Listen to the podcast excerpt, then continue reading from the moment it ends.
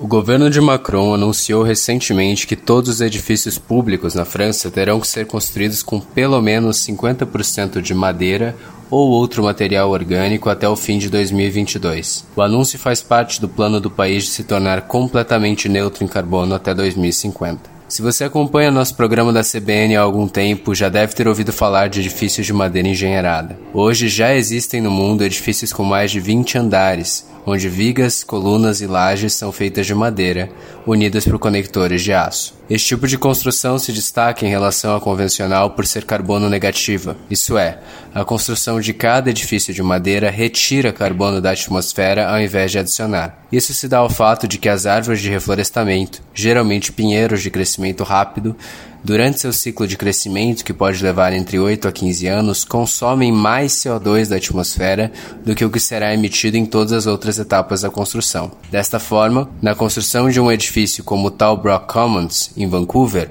com 18 andares e 14 mil metros quadrados, 1.750 toneladas de CO2 ficam armazenadas no próprio material construtivo. Além disso, por ser um sistema construtivo pré-fabricado, requer apenas 25% das entregas ao canteiro quando comparado a uma construção convencional, resultando em uma redução de 75% das emissões de CO2 ligadas ao transporte desses materiais à obra. Por ser um sistema construtivo pré-fabricado, a madeira engenheirada também permite reduzir significativamente o tempo de execução das estruturas. Esta mesma torre em Vancouver, com 18 andares, teve sua parte estrutural completa em 8 semanas, com uma equipe de apenas 9 pessoas. Isso dá uma média de um andar completo, com as paredes externas já instaladas, a cada três dias, duas vezes mais rápido que a construção em concreto equivalente e usando apenas 30% da mão de obra. A nova lei do governo francês também se estende a outros materiais de base biológica,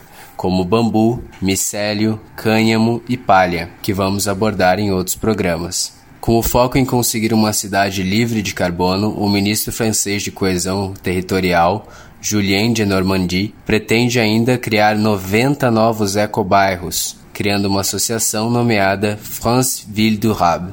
No Brasil, a madeira engenheirada também já chegou, com empresas como a Crossland Ita Construtora e Hellwood, entregando projetos de casas, shoppings e coberturas em madeira. A madeireira Mata também pretende instalar uma fábrica com capacidade para 60 mil metros cúbicos de madeira engenheirada por ano e contratou projetos para duas torres de 13 e 14 andares para serem construídas em São Paulo e Goiânia, utilizando esse tipo de material. E você? Já imaginou como seria morar em uma cidade floresta? Gostaria de ver mais empreendimentos apostando na madeira ou em biomateriais como caminho para o futuro?